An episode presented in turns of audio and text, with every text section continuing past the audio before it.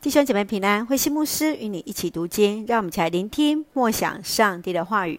历代志下第六章，所罗门王的祷告。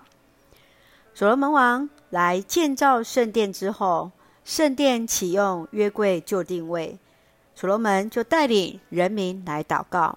他的祷告词是基于上主信守与子民所立的约，当百姓顺服，上帝就要向他们彰显慈爱。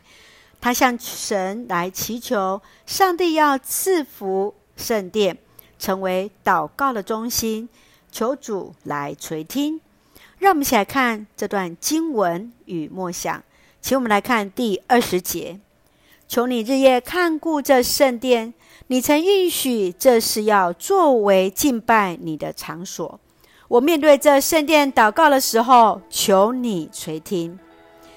所罗门王谦卑的双膝跪下，举起双手为人民来祈求，求主让这圣殿成为万民祷告的圣所，感受到上帝神圣的临在。他清楚表明，上主不受这局限在这圣殿之中。任何人在任何境况之中的祷告，只要愿意悔改，向上帝来祈求，上帝都愿意来垂听我们的祷告。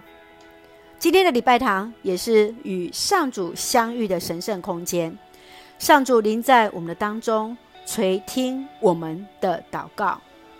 今天的你会如何向上帝祷告呢？是否能够试着来写一篇为教会祝福的祷告词？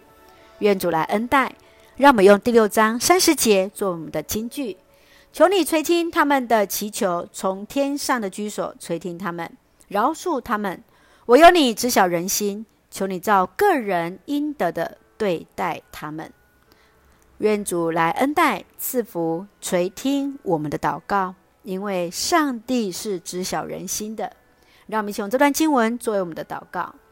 亲爱的天父上帝，感谢你保守我们一切平安，感谢你在万民中拣选我们成为你的儿女，呼召我们进到人群之中，看见人们的需要。能够为他们来祷告与祝福，恳求主来帮助，让我们更多的祷告中与你相遇，听你的声音，得蒙你的赐福，赐福我们所爱的教会弟兄姐妹身心灵都健壮，恩待保守我们的国家台湾有主的同在，赐福执政掌权者满有上帝而来的智慧，使用我们成为上帝你恩典的出口与众人的祝福。祷告感谢是奉靠主耶稣的圣名求。阿门，弟兄姐妹，愿上帝的平安与你同在，大家平安。